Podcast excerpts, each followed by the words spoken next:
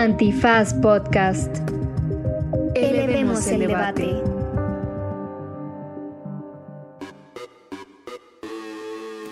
Buenos días, buenas tardes, buenas noches, bonita madrugada. Y sea quien sea el presidente que usted tiene en mente al escuchar este podcast, bienvenido y bienvenida sea. Eh, estamos en un episodio especial en el que les explicaremos la mecánica para votar por quién ha sido el presidente más importante de la historia. Y además habrá mucho dato coctelero, muchas risas, muchas referencias al presidencialismo mexicano. Sé que siempre decimos que se queden al final, porque bueno, evidentemente nos conviene que se queden hasta el final, pero en esta ocasión, de verdad, quédense al segundo bloque porque tenemos un invitadazo de manteles largos y de canchas recién podadas este, en Ciudad Universitaria, porque en este episodio de En esta esquina y Derecho Remix está increíble, de verdad. Así es, entonces estamos en el abierto Mexicano. Presidencial. 16 presidentes, una sola silla. ¿Quién será el vencedor? Abierto Mexicano Presidencial, presentado por En esta esquina y Antifaz. Bueno, y bienvenidos todos a este abierto mexicano presidencial, que es un ejercicio científico, histórico, eh, intachable que nos hemos inventado en las oficinas conjuntas virtuales que tenemos en esta esquina y Antifaz, nuestros viejos amigos de Antifaz, que siempre que los invitamos a algo nos dicen que los hemos emboscado como las tropas francesas a Benito Juárez. en este caso nosotros somos los, los, conservadores y ellos son los liberales, pero vamos a hacer todo lo posible desde en esta esquina para ganarnos eh, durante este abierto mexicano presidencial. Eh, nuestro justo lugar como los verdaderos liberales de, esta colaboración.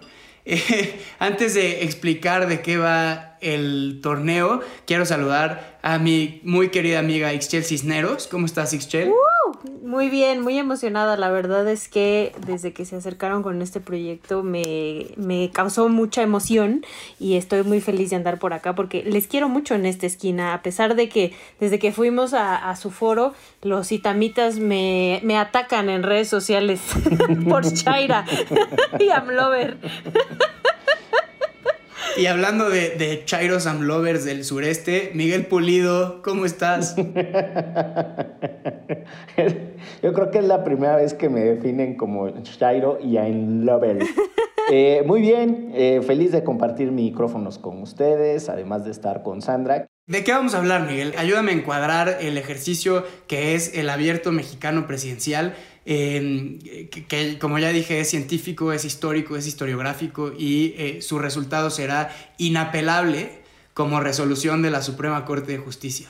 Va a ser eh, casi tan fino y científico como la forma en la que se eligen las sedes de los mundiales de fútbol bajo el encargo de Joseph Blatter y Michel Platini, que estaban más empañadas de corrupción que nada, pero bueno. Eh, la, idea es muy, es muy sencilla, es echar una mirada al recorrido histórico de los presidentes de México. En tanto es una mirada histórica, nos fuimos por lo menos unos 20 años hacia atrás para que no entraran los presidentes que se les suelen llamar coetáneos y de mala manera les decimos contemporáneos, pero esta es una sesión de historia y no de, léxico, así es que no me meteré en la diferencia en la coetaneidad y la contemporaneidad. Pero bueno, el punto es que eh, lo que queremos hacer es discutir los presidentes en tanto su importancia, ojo, no en tanto a si son buenos o malos, y el propósito es que en algún momento vaya habiendo una discusión en redes sociales y donde la gente puede ir votando si les parece que fue un presidente más importante para los derroteros, para el destino, para la historia de este país, Benito Juárez o, por poner un ejemplo, Antonio López de Santa Ana o, por poner otro ejemplo, el, eh, el que ocupó el cargo más efímero de la presidencia, don Pedro Lascurain. Entonces, de eso va, de interactuar con la gente y de tener discusiones sobre la historia de México y cómo en algún momento se van tomando decisiones que impactan hacia el futuro, además con la particularidad de un régimen presidencial que le fuimos a copiar a los gringos y de muchas otras cosas similares platicaremos. Básicamente podría ganar Santana porque pues sí, este le recordamos bastante, ¿no? O sea, no necesariamente tiene que ser cosas buenas que hicieron los presidentes, sino la importancia del tiempo en el que estuvieron en el poder. Entonces, pues sí, nuestras clases de historia además en estos días tuvieron que estar tremendas. En principio para saber muchos quiénes eran, ¿no? Correcto. Y en el caso de Santana, estuvo 11 veces en la presidencia, pero contando el tiempo real, no cumple ni un sexenio.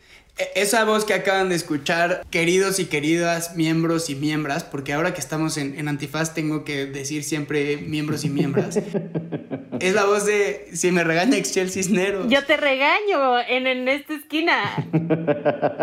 Eh, es la voz de Sandra Molina. La, la, historiadora Sandra Molina, a quien la comunidad en esta esquina conoce porque vino a nuestros debates, y, y además somos eh, fans from hell, como diría Pedro Casas desde Estados Unidos. Eh, Sandra, nuestros 16 eh, escuadras que se van a enfrentar en este torneo, en orden más o menos porque algunos son contemporáneos y algunos reclamaban la presidencia al mismo tiempo.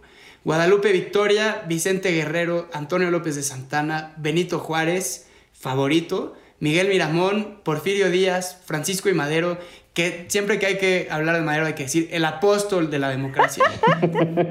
Pedro Lascurain, Venustiano Carranza, Álvaro Obregón, Plutarco Elías Calles, Lázaro Cárdenas, yo creo que también favorito, Miguel Alemán, Gustavo Díaz Ordaz, Carlos Salinas de Gortari y Vicente Fox. Sandra, mil gracias por estar con nosotros. Al contrario, gracias a ustedes en esta esquina Antifaz tengo que decir que los quiero. Me encanta su entusiasmo por conversar, por, por abrir el diálogo. Sandra, ¿tú cómo ves? Quiero empezar eh, esta conversación por lo que decía Miguel. Le copiamos el sistema presidencialista a los estadounidenses y ¿qué implicaciones ha tenido eso en la historia nacional? Bueno, este, digamos que las escuadras que acaban de mencionar vienen pues de diferentes momentos históricos, ¿no? Tenemos hasta Miguel Miramón tenemos el siglo XIX, que prácticamente fue un año de guerras en la historia de México. Y tenemos a Guadalupe Victoria, que es el primer presidente de la República Mexicana, porque antes estuvo Agustín de Iturbide cuando era un imperio, el Imperio Mexicano. Y efectivamente estamos muy influenciados no solamente por el presidencialismo norteamericano de Estados Unidos, sino también por las logias. Las logias, las, las logias masónicas, yorquinas, tenemos a un, justo entre Guadalupe Victoria y Vicente Guerrero, tenemos a un ser malvado que era Poinsett, embajador de Estados Unidos en México, y que se, se encargó de, de toda este, esta manipulación de golpes de Estado. Es muy importante como lo, lo, que decía Miguel es muy acertado, cómo estas logias masónicas tuvieron mucho que ver en estos primeros presidentes de la República. Oye, me suena a Los Simpson, ¿no? Este, ese capítulo donde Homero destruye la propia logia porque ya nadie quiere estar con él. Eh, exactamente, es más o menos lo mismo, eso, o sea, tenemos a un Guadalupe Victoria que, vamos, que no tenía mucho conocimiento de lo que era gobernar, por obvias razones, vamos, no, lo culpamos por ello, pero sí había este personaje que era Poinsett, que desde entonces ya estaba ocupando territorio nacional, que como anécdota es el que se lleva la flor de Noche, Nochebuena y por eso el nombre científico de la flor de Nochebuena es Poinsett. Esa es una anécdota aparte. Pero bueno, eh, Guadalupe Victoria se da cuenta de este, de este teje-maneje entre las logias masónicas y lo expulsa y lo expulsa y después se van a elecciones, no gana Vicente Guerrero, pero mediante un golpe de Estado fomentado por, por Poinsett, a Vicente Guerrero, un, un, un, hombre que había sido un caudillo de la independencia, pero que tenía, no sabía leer y escribir, era, voy a decirlo así, era rústico, sumamente rústico. Y ese mismo Congreso que lo pone en el poder es el mismo que lo destituye y es el mismo que lo manda a fusilar. Entonces, en, la historia de México suceden cosas muy extrañas. Fusilamos a, es como un patricidio, patricidio nacional, ¿no? Los dos grandes hombres que lograron la independencia de México, Vicente Guerrero y Agustín Iturbide, fusilados por mexicanos. ¿Cómo comparar, Sandra? Eh, hablabas del siglo XIX como el siglo en, el que prácticamente había un montón de guerras todo el tiempo, levantamientos armados, eh, por momentos tres personas que reclamaban la presidencia al mismo tiempo, eh, incontables golpes de Estado, intervenciones extranjeras, con el siglo XX, que mal que bien es estable, pacífico, hay una transición ordenada del poder siempre. ¿Se puede comparar? Difícilmente, pero el contexto es, es totalmente diferente. Estamos hablando, después de liberales contra conservadores, toda esta parte de Benito Juárez, Miramón, que tiene prácticamente un interinato mientras Benito Juárez, como bien decían, ocupaba todo el territorio, toda la cancha. Este, tenemos a un Porfirio Díaz a finales del 19 para inaugurar el 20, que moderniza al país y lo empieza a poner más o menos al parejo, al menos en, en, apariencia, con la modernidad mundial, sobre todo la europea.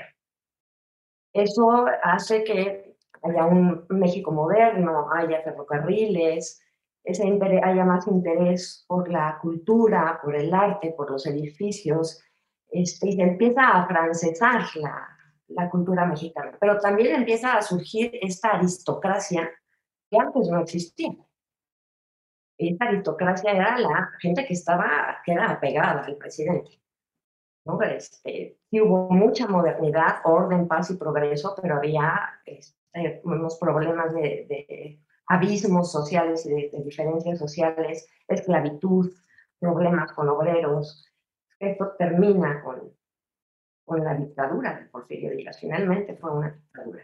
Y después, eh, ya entrados en el siglo XX, después de la revolución, con el primer presidente electo a voluntad, porque como vencedor de la revolución maderista, Madero pudo haber subido al poder sin necesidad de las elecciones. Y sin embargo, él no quiso hacerlas. Era un hombre de tan buena voluntad y tan buenas intenciones que dijo, no, que sea por medio del voto. Entonces hay un interinato de León de la Barra y luego sube él totalmente legitimizado por el voto y él termina con esta figura del presidente autoritario de Porfirio Díaz, aristócrata, además militar.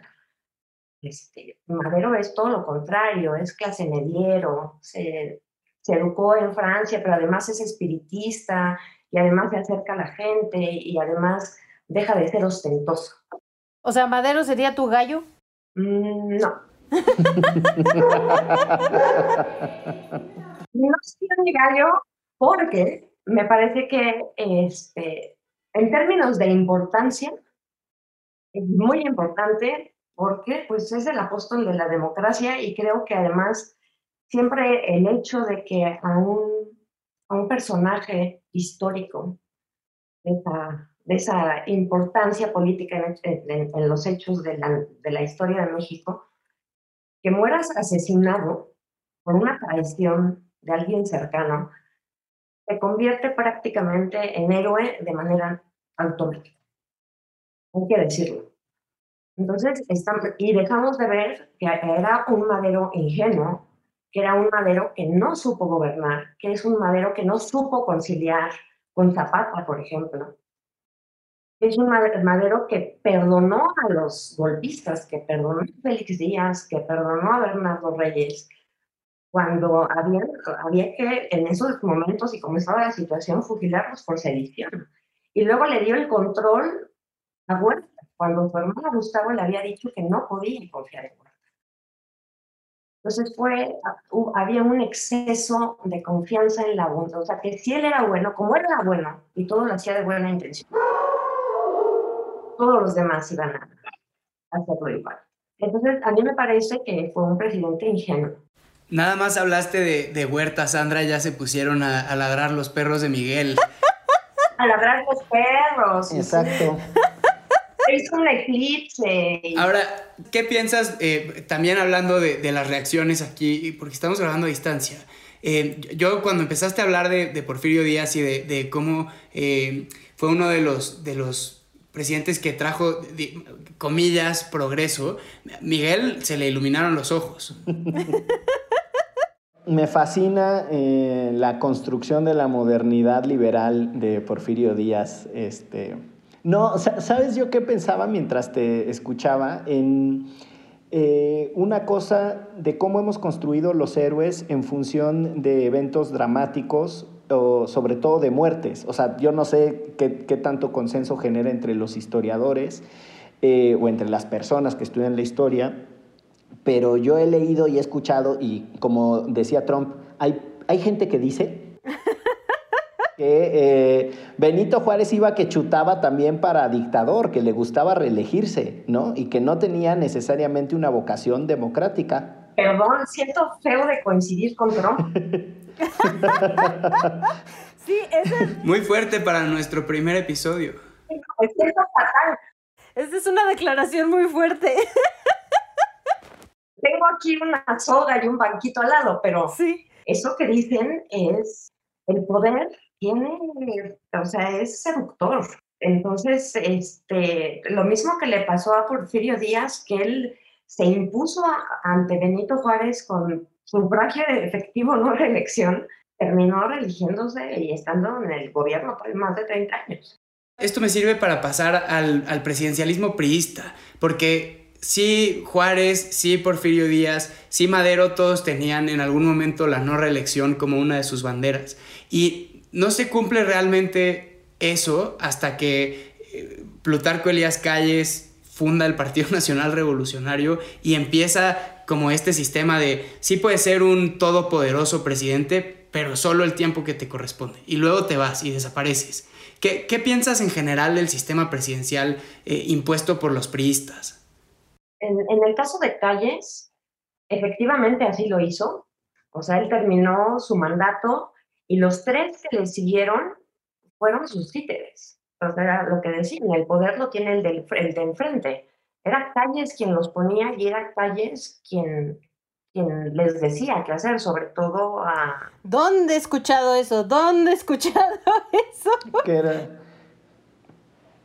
que era Pascual Ortiz Rubio, Emilio Portes Gil y ¿quién, quién es el tercero? Abelardo Rodríguez, el paisano de Excel. No, todos son sonorenses, ¿no? Esa es una... Todos, todos mis paisanos lacras. Ah. menos Álvaro Obregón, eh, voy a de aquí de una vez les voy diciendo que ese es mi gallo. ¡Ay! Este, Fuertes declaraciones. Súper fuerte. Les digo que aquí tengo mi soda y mi banquito por si acaso después de esto mi imagen queda terriblemente mancillada. Eh, eh, Plutarco Elías Calle seguía, eh, seguía gobernando y él tenía su chamaco, porque así le decía, su chamaco era Lázaro Cárdenas. Y él pensaba que iba a seguir moviendo los hilos del gobierno, pero Lázaro Cárdenas a los dos años lo, lo exilia, le dice, ya aquí ya no tienes nada que hacer. Entonces, y, y, lo que hicieron fue perpetuarse en el, en el poder a partir de, Calles. Y Lázaro Cárdenas estaba, quería dejar tan claro que ya Calles no gobernaba que le cambió el nombre al partido, que era el Partido de la Revolución. Pero seguía siendo lo mismo. Cuéntanos, Sandra, por qué Álvaro Obregón es tu gallo, porque eso sí es una declaración que no me esperaba. Yo tampoco. No lo vi venir, no lo vi venir, muchachos. Mi paisano, mi paisano. Agárrense. Tiene, tiene buen sistema de juego, tira para el ataque, es muy vertical. Pero, pero allá juega béisbol. Estamos hablando de, de, importancia, ¿no? Como bien decían al principio, no necesariamente que hayan sido buenos o malos, creo que todos tuvieron sus claros oscuros, algunos más oscuros que otros. En el caso de Álvaro Obregón, a mí me parece un personaje fascinante. Un militar invicto. No perdió ni una sola batalla en la revolución. Lo único que perdió fue su brazo. Pero no perdió una sola batalla. Era un hombre de una memoria prodigiosa. Recitaba, cantaba, bailaba, contaba chistes, era simpático. Este... Así somos los sonorenses. había hecho de todo, había sido este, agricultor, maestro, este, no era militar de carrera. Entonces, toda esa parte de él, la anterior, digamos que la revolucionaria, es fascinante. Y cuando llega al poder, como, como militar, ya vestido como militar, y sí había autoritarismo, por supuesto que lo había, y había este, un presidencialismo militar, porque todos los primeros fueron militares.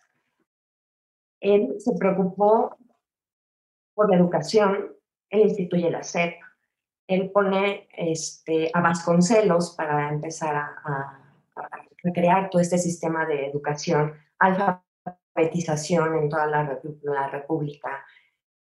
Eh, México empieza a tener lo que le llaman el, el nacionalismo revolucionario y empieza a aparecer en el mapa como ave fénix saliendo de las cenizas de todas las guerras del siglo XIX, más la revolución de hasta los 20.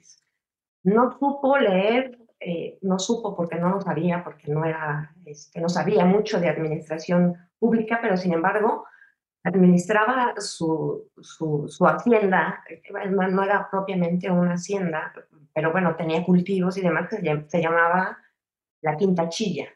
Entonces sí sabía cómo hacer negocios, sí sabía cómo ganar dinero. Se acercó a Estados Unidos, también empezó a establecer nuevamente relaciones con ellos. Eh, cuando él realmente su traspiés es jalar los hilos constitucionales para reelegirse una segunda vez. Es cuando finalmente lo, lo matan, ¿no? Este, pero me parece un, un personaje eh, fascinante en su importancia tanto revolucionaria como presidencial. ¿Qué tal, no? No le conocía todos esos, eh, ¿cómo decirle? Todas esas gracias. No, eh, son, son talentos, Pulido. En este caso son jugadas, talentos, gambetas. Son talentos, sí, sí. Este, tenía buen tiro de larga distancia y si no que le pregunten a Pancho Villa que lo agarró a, que, lo agarró a cañonazos literalmente. literalmente en Torreón. Lo, ya no sentía lo duro sino lo tupido. Y además le ganó en la ida y le ganó en la vuelta. Le, le ganó la eliminatoria. Correcto. Entonces, bueno, creo que es un parteagua, sobre todo con su asesinato, es este parteaguas antes del callismo, del gran poder de, calles. ¿no? Y este, el, era totalmente, empezó el jacobino, era Álvaro Obregón, pero no del tamaño del que lo era Calles, ¿no? La guerra cristera y todo eso que vino. ¿Qué importancia le das, Sandra, qué importancia le das a, los presidentes más contemporáneos que hemos elegido para este torneo, ¿no? Eh, Vicente Fox, Carlos Salinas de Gortari, eh, conocido en, en, los oscuros rincones de este país como el titiritero. Eh, ¿qué, ¿qué, importancia les das o, están, están demasiado cerca, están demasiado vivos para poder ser considerados los presidentes más importantes?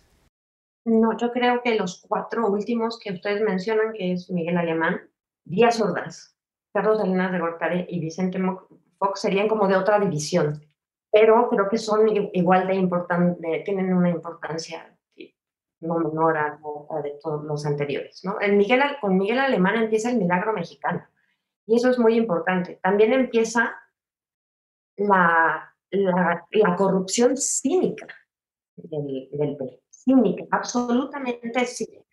Se enriqueció con Acapulco y luego se terminó enriqueciendo con televisoras y demás, pero es el milagro mexicano. Él empieza el milagro mexicano que acaba precisamente con Díaz. Sí, totalmente. Oye, además dos cosas ahí de, de, Miguel Alemán. Él empieza un ciclo de, así como hubo el ciclo de sonorenses y hubo un ciclo de militares, después hubo un ciclo de abogados, ¿no? Y Miguel Alemán es el primer eh, abogado que, y además civil, puede ser que me esté fallando la memoria, pero es el primer presidente civil después de la revolución. Y ya salió el comentario del abogado. Pues sí, tenía que salir. Y después, otra cosa que me parece muy singular de esto que dices eh, de la corrupción, efectivamente yo creo que él es el padre de la corrupción moderna ya sofisticada. O sea, cuando ya utilizas la estructura del Estado para hacer negocios, negocios masivos y quedarte con el presupuesto.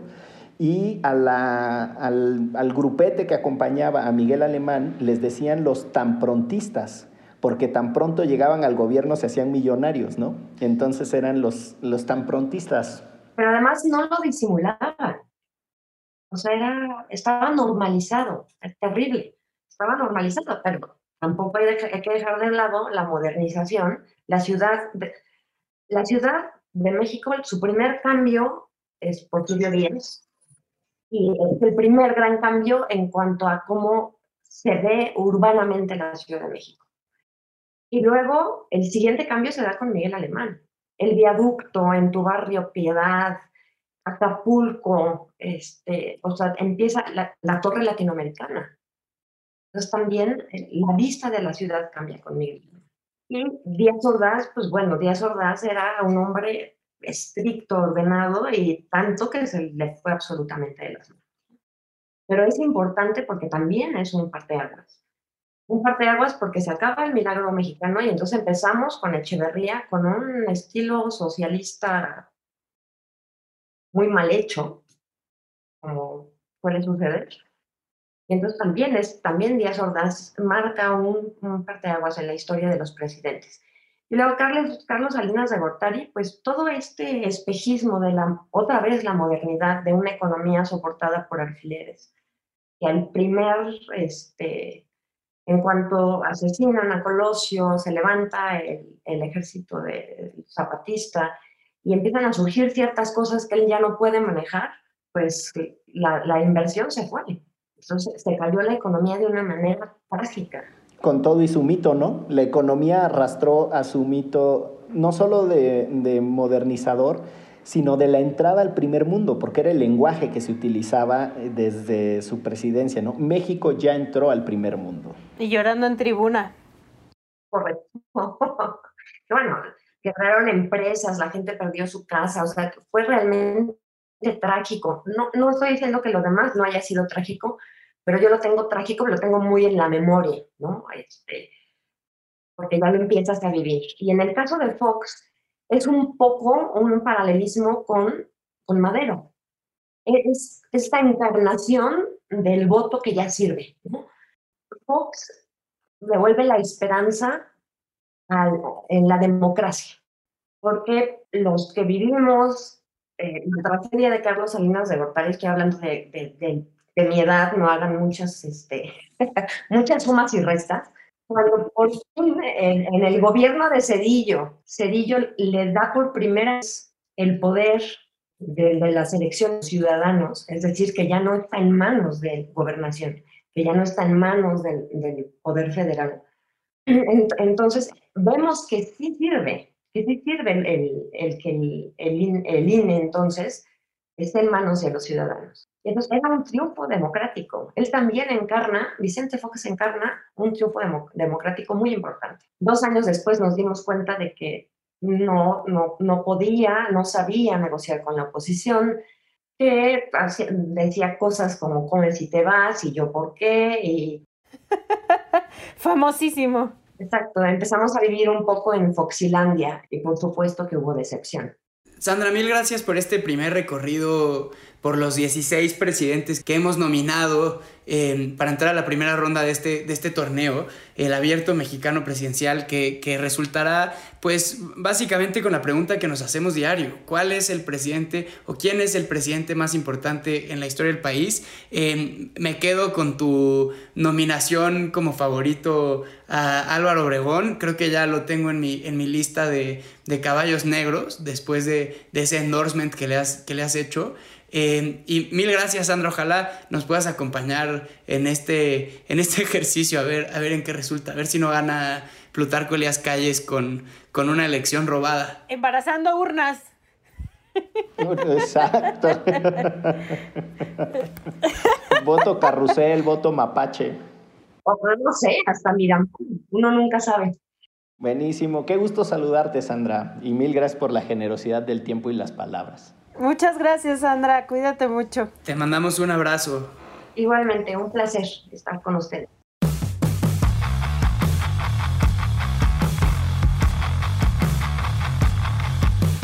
Abierto Mexicano Presidencial. Bueno, y seguimos en el abierto mexicano presidencial. Hoy es el primer episodio de este podcast especial que hemos producido eh, con mucho cariño en esta esquina y antifaz para ver quién es el presidente más importante en la historia de este país. Eh, y no lo decidiremos nosotros, no lo decidirán nuestros expertos, historiadoras, especialistas, antropólogas y quien más se aparezca por estos micrófonos, sino que en la forma más democrática posible lo decidirán los seguidores en Twitter de arroba antifazpolítica, arroba chelagüera, arroba nomu77 y ojalá no arroba Jesús Ramírez. Pero em, Miguel, Ixchel, ustedes que pasan más tiempo que yo en, el Twitter, ¿qué sesgos hay entre su comunidad em, a favor y en contra de, los, de los equipos, de los presidentes que están compitiendo en este certamen, en esta justa deportiva? Es una buena pregunta. Yo la verdad creo que... Ay, que sí está muy tremendo. O sea, sí creo que hay como unos que de plano perderán, ¿no? Carlos Salinas, este...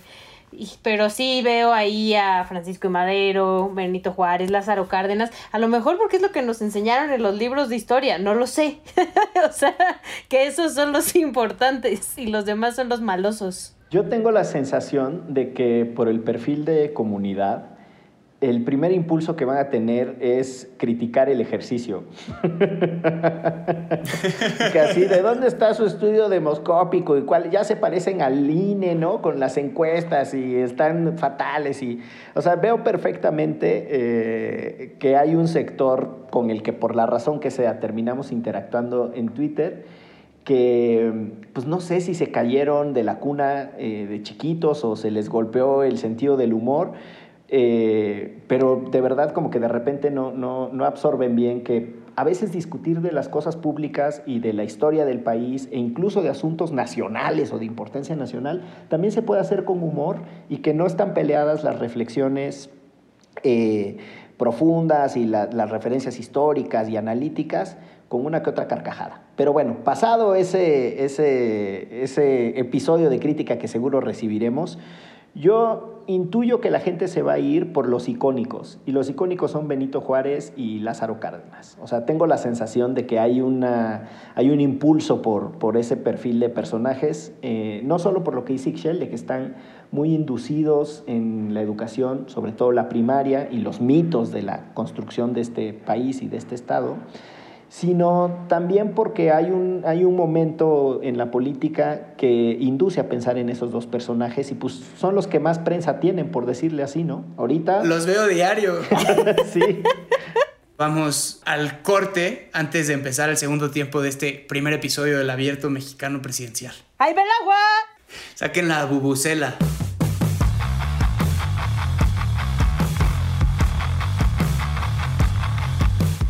Abierto Mexicano Presidencial.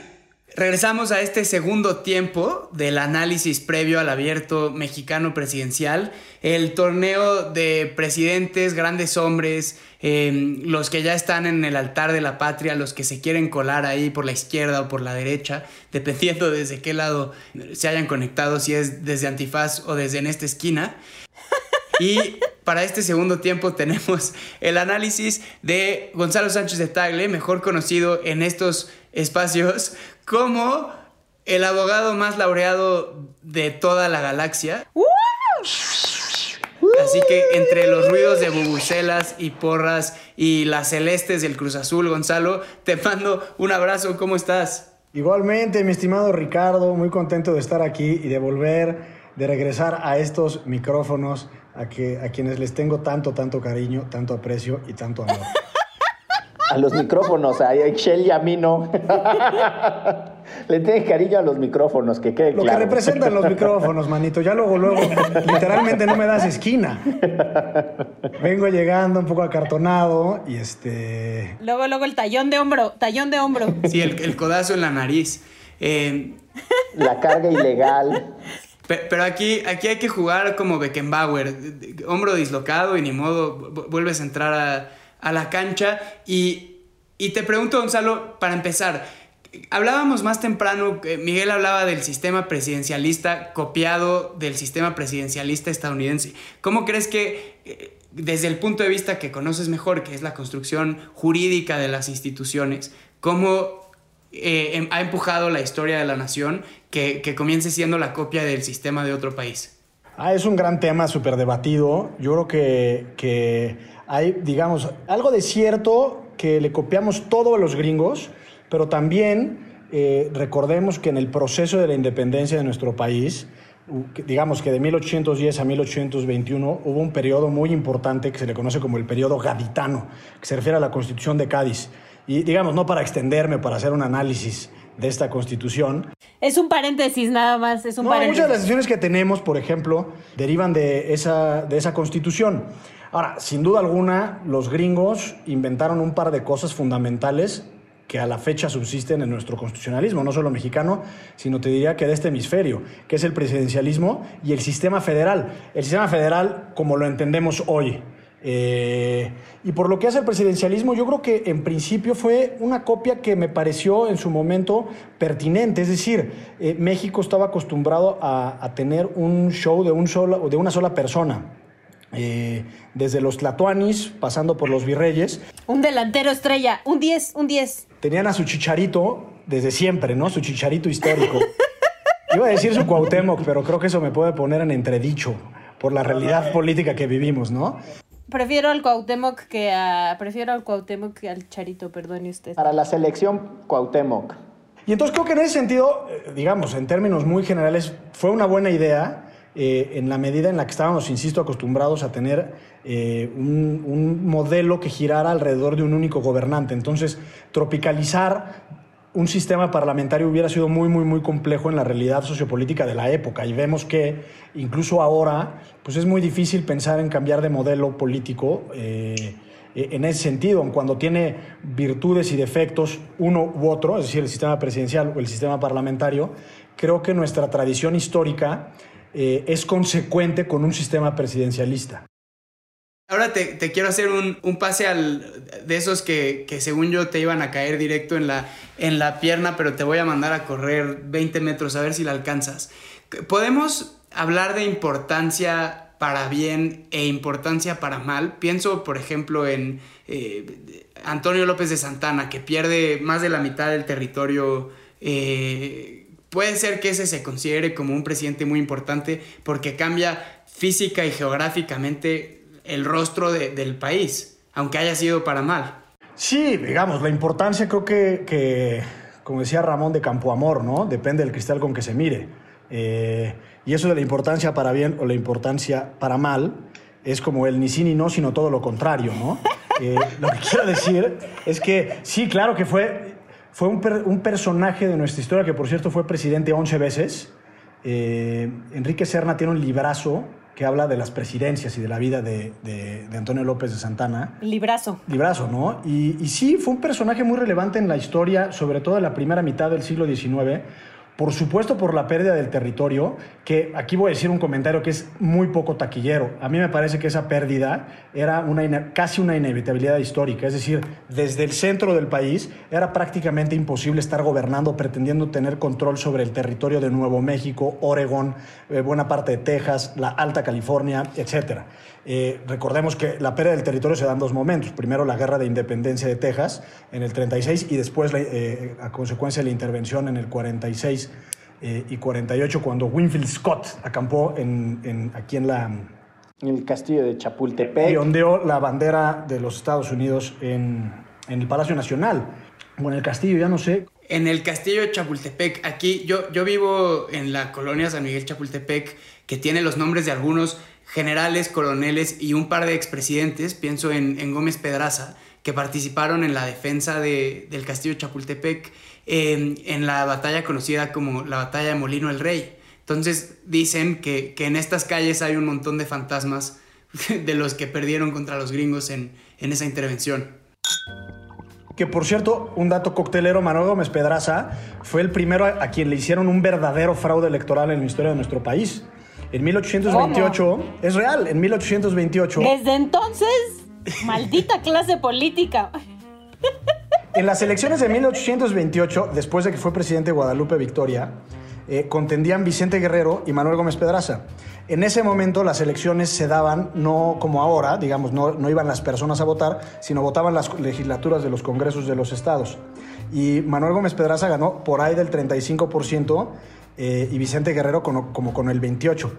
Pero el Congreso que tenía que, validar, digamos, la elección, pues un poco se pasó por la zona especial el, resultado electoral y designó a, aquel famoso del abrazo de Acatempan eh, como presidente. Híjole, pero Vicente Guerrero sí me cae bien. Perdón. Digo, qué mal el fraude, ¿no? Pero Vicente Guerrero es chido. Por cierto, los dos que se dieron ese, ese mítico pero también falso abrazo de Acatempan murieron fusilados. Agustín Iturbide y Vicente Guerrero. Qué bonita tradición esa de andar fusilando a la gente teníamos. Pero sí, sin duda Santana, para regresar al tema, pues le cambió el rostro a este país. Eh, mucho de, la, de, la, guerra de reforma y de la constitución liberal del 57 se debió a Santana. Digamos, no solo a Santana, sino a sus políticas conservadoras y cómo él trajo el conservadurismo político eh, eh, al país y en consecuencia se da el movimiento de reforma propiamente. Ahí con un montón de abogados, el, movimiento de reforma, por cierto, este, por lo menos Benito Juárez y Sebastián Lerdo de Tejada eran abogados, ¿no? Este... Ya nos van a montonear, Ricardo, ya nos quieren montonear estos abogados. Era la Escuela Nacional de Jurisprudencia, si mal no estoy, tú te sabrás mejor esos datos este, cocteleros, manito. Pero que justo eh, parece mentira, pero era eh, la idea de que se podía construir, entre otras cosas, un país de leyes. O sea, gran parte de lo que proponía el, movimiento de reforma era eso, por eso tenían tal obsesión eh, legislativa y por eso tenían tanta pluma y eran redactores de, leyes. Para todo fin práctico era el equivalente a lo que en su momento tuvieron los gringos con los padres fundadores, ¿no? O sea, teorizaban, escribían, redactaban y además justificaban y defendían públicamente sus puntos de vista. En el sentido intelectual, esos presidentes liberales, más allá de que, de que tuvieron sus vaivenes, pues tenían su punch, entraban por la izquierda, ¿no? atacaban, hacían la gambeta, tiraban a gol, tenían movilidad dentro del área, cabrón. Jugaban con pelota y sin pelota, desgastaban a los defensas centrales, eran muy completos. Híjole, ¿no querrán entrenar a los Pumas? por el amor de Dios. Alguien con movilidad, por amor de Dios, que entrene a los Pumas. El que más movilidad tenía era, era justamente uno de ellos, Juárez, que no solo jugaba en la Ciudad de México, sino que acabó defendiéndose de los franceses en Querétaro y en Durango y en San Luis Potosí y teniendo el gobierno en, Ciudad Juárez, que era Paso del Norte entonces. Pero, Gonzalo, ¿qué, piensas de esta tradición eh, escrita y de leyes de, estos presidentes eh, liberales de mediados y finales del del siglo pasado, de entre los cuales escogimos obviamente a Benito Juárez como representante máximo. A don Beno.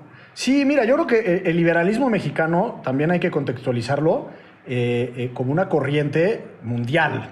que deriva desde, te podría decir, desde la Revolución Francesa y cómo es que el talante liberal eh, eh, empieza a permear, digamos, en las clases medias, en, eh, digamos, en estas profesiones liberales, y cómo de, una especie de nobleza o monarquía se empieza a sustituir la forma de gobierno y sobre todo la posibilidad de accesar a posiciones de poder y de toma de decisiones a, distintos tipos de profesiones respecto a los cuales antes estaba vedado.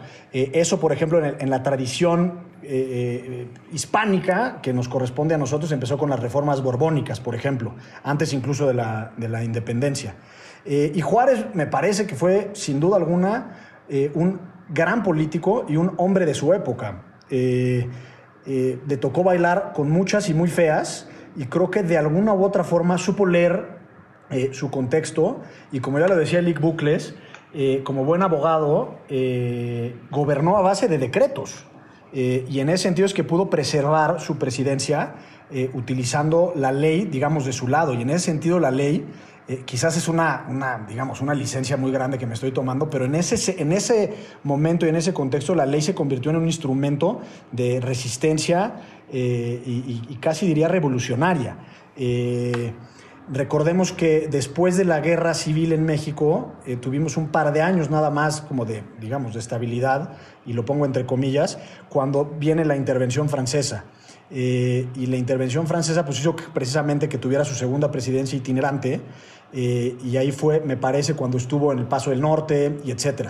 Pero además de ser un gran político, era un tipo muy pragmático. Yo creo que antes que ser liberal, era un buen político. Y les pongo un ejemplo. Eh, ya una vez la, restaurada la República, en términos del decreto que le amplía la posibilidad de ser presidente, se obliga a hacer una convocatoria extraordinaria de elecciones. Y eso se da el 14 de agosto de, 1867. ¡Qué memoria! ¿Qué memoria, muchachón? No, no, no, es que es, un, evento muy importante y medio desapercibido. Eh, y en esa convocatoria, que además pues, nos puede emular un poco lo que está sucediendo en el país, Juárez dice, bueno, pues no solo vamos a elegir al presidente, eh, voy a poner a consideración del soberano, ahora sí de la gente, a que vote varias cosas. Eh, entre ellas era si se restablecía el Senado de la República, porque entonces era unicameral, pero eh, también pone a consideración si los ministros de culto pueden ser integrantes de la Cámara Baja, es decir, diputados. Y eso, leído en clave política, puede serle un guiño al bando perdedor. ya después no, no, no prosperó, digamos, esta propuesta de convocatoria. Eh, la bajó el Congreso, digamos, la bajaron, y después él promovió la iniciativa de reforma específica, y digamos, ya no prosperó. Pero eso es un, buen símbolo, me parece, para entender a Juárez como un político eh, eh, más bien práctico que netamente ideológico. Si alguien se envuelve en la sábana del liberalismo de la época, pues diría es impensable que un ministro de culto pueda ser integrante de la Cámara de Representantes. Pero Juárez pues dijo, no, a mí me da igual, pues que lo vote la gente, ¿no? Pero no indígena, como ya nos dijo Yasna Aguilar en uno de los capítulos de Derecho Remix, sí será oaxaqueño, pero no era, no era, no es el primer presidente indígena, no ha habido un presidente indígena. Así, así de claro. Ese es un un, un debatazo, porque además yo escuché a Yasnaya en Derecho Remix y la invité a mi podcast para que me repitiera exactamente lo que les dijo a ustedes. porque fue interesantísimo justo lo que decía sobre Juárez. Dice, yo creo que fue un presidente, sí, zapoteco, pero no un presidente indígena que, que defendía las causas colectivas y más. Me pareció muy interesante esa reflexión como Barack Obama. Pero yo quería hacer un salto cuántico, Gonzalo, aprovechando que te tenemos aquí y que estabas hablando de la constitución del 57, quiero hacer un salto cuántico a la constitución del 17, porque no hemos hablado hoy mucho de Venustiano Carranza. A Don Venus. No es lo mismo Don Veno que Don Venus. Ese es mi apunte científico, son como los de Jorge Campos. Pero entonces, ¿qué, qué onda con Don Venus? Ahí, Pulido, tú, tú que eres abogado y Gonzalo, tú que eres el abogado más laureado del universo, creo que díganos por qué la constitución del 17 y Don Venus son, son importantes. A ver, yo primero una reflexión muy básica sobre la constitución del 17 en tanto a la intensidad del proceso eh, de deliberación para que fuera aprobada y cómo fueron participando los distintos bandos y cuáles fueron las correlaciones de fuerzas, etc. Hay que recordar que desde eh, eventos previos, la Convención de Aguascalientes, que se le llamó, en donde los distintos bandos trataron de ponerse de acuerdo y donde les fallaban eh, las, eh, las coordenadas de lo que querían hacer con el país, o por lo menos la visión única de lo que se quería hacer con el país, había un antecedente de deliberación súper interesante y yo no sé si México ha tenido muchos de esos momentos en donde eh, grandes pensadores formados en el pensamiento, eh, no sé, voy a poner un ejemplo, los anarco eh, izquierdistas que habían, ¿no? o sea, todas las personas que venían del movimiento magonista tenían una formación intelectual. Los Flores Magón.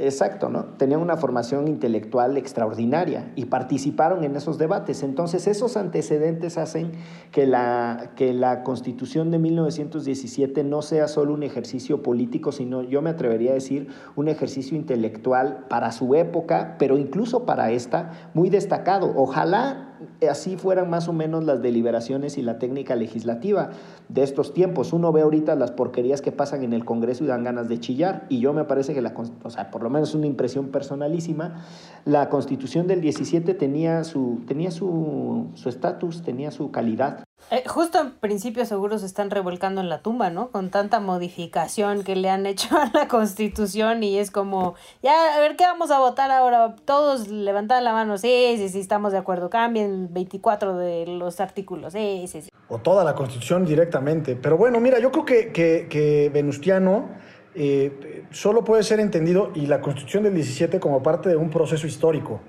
que el proceso histórico, eh, no quisiera hacer como sesgos muy marcados, pero, pero cuando menos su antecedente inmediato es el porfiriato.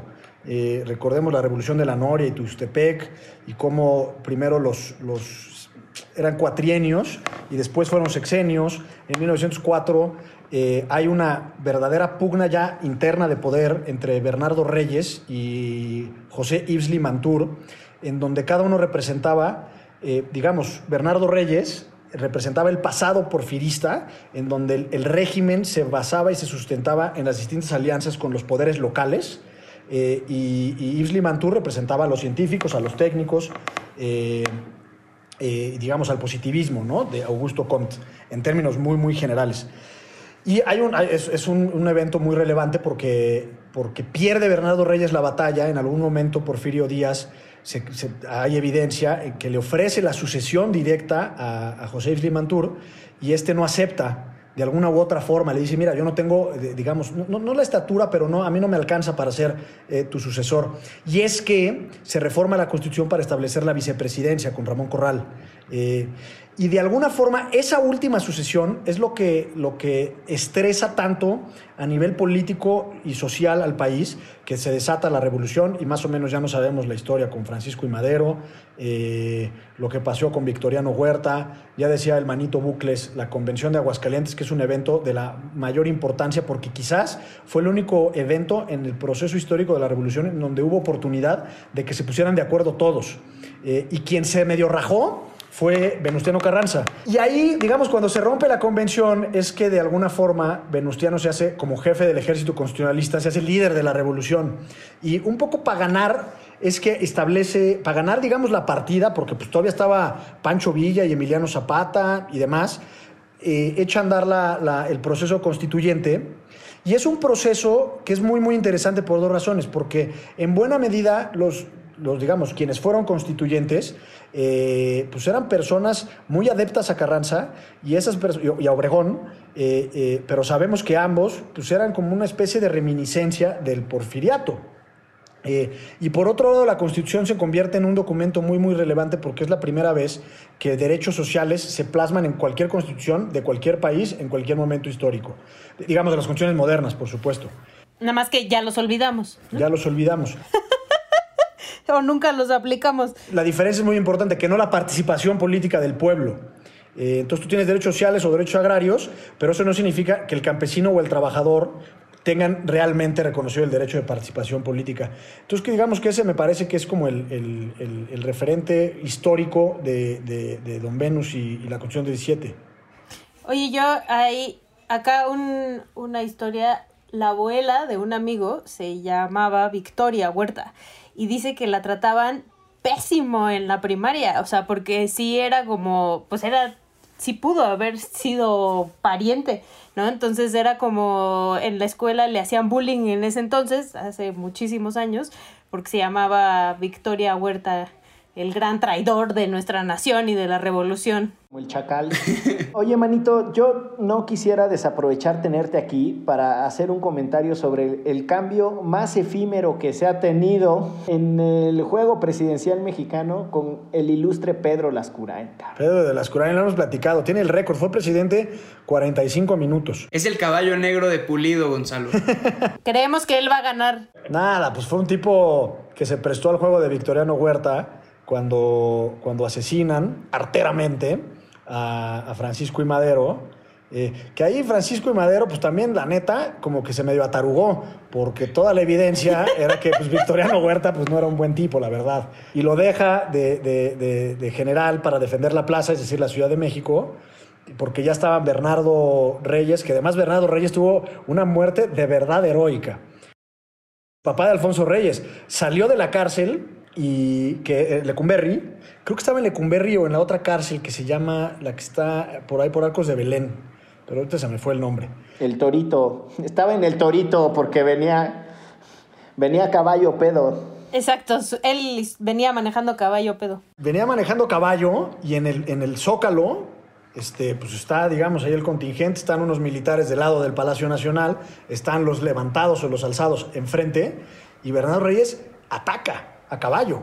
Muy poética muerte. ¿Ya ven? A lo mejor sí venía medio pedo, con unos mezcalitos encima y dijo, ya, Ingesu, ya estamos aquí en caliente. y ese Bernardo Reyes era aliado del sobrino de Porfirio Díaz, ¿no? De Félix Díaz. Ese era su... Tuvo una vida medio dramática porque siempre trató de ser presidente y nunca le dio. A la hora de la hora lo bajaban. Estamos ya en tiempos extra. La, los, los aficionados de, de, visitantes ya están pitándole al árbitro para que pite. Así que, Gonzalo, antes de irnos, eh, favorito para ganar este torneo, pronóstico, no por el que vas a votar tú, sino quién va a ganar. El importante. Por importante, pero realmente importante. importante. o sarcásticamente importante. Las dos. Ok, sarcásticamente importante me voy con el caballo negro de Lick Bucles, don Pedro de Lascurain, presidente por 45 minutos. Y yo creo que realmente importante, eh, podría decir que Don Tata Cárdenas. Muy interesante. Ese es mi caballo, ese es mi caballo. La esfinge de Jiquilpan. eh, tenemos que irnos, ten, tiene que terminar este primer episodio del Abierto Mexicano Presidencial traído a ustedes por En esta esquina y Antifaz. Eh, Gonzalo, te quiero mandar un abrazo y darte las gracias por, por tu erudición y por tu buen humor y por, por la generosidad que has tenido con nosotros hoy. Recibido el abrazo y lo regreso de vuelta. Buenísimo. Y pues besos y abrazos también a Excel y a Pulido, con quienes seguiremos comentando los avances de este torneo. Vamos a ver quiénes llegan a la segunda ronda, vamos a ver si el caballo negro eh, puede vencer a su contrincante. Vamos a ver si alguno de los gigantes eh, sale en un mal día en esta primera ronda y a ver, a ver cómo nos va. Eh, nos vemos pronto y gracias a todos. Un abrazo. Un abrazo. Gracias, manito. Siempre feliz. Chao. También gracias a todas, no nada más a todos. es cierto. Gracias a todas y a todos y a todes. 16 presidentes, una sola silla. ¿Quién será el vencedor? Abierto Mexicano Presidencial, presentado por En esta esquina y Antifaz.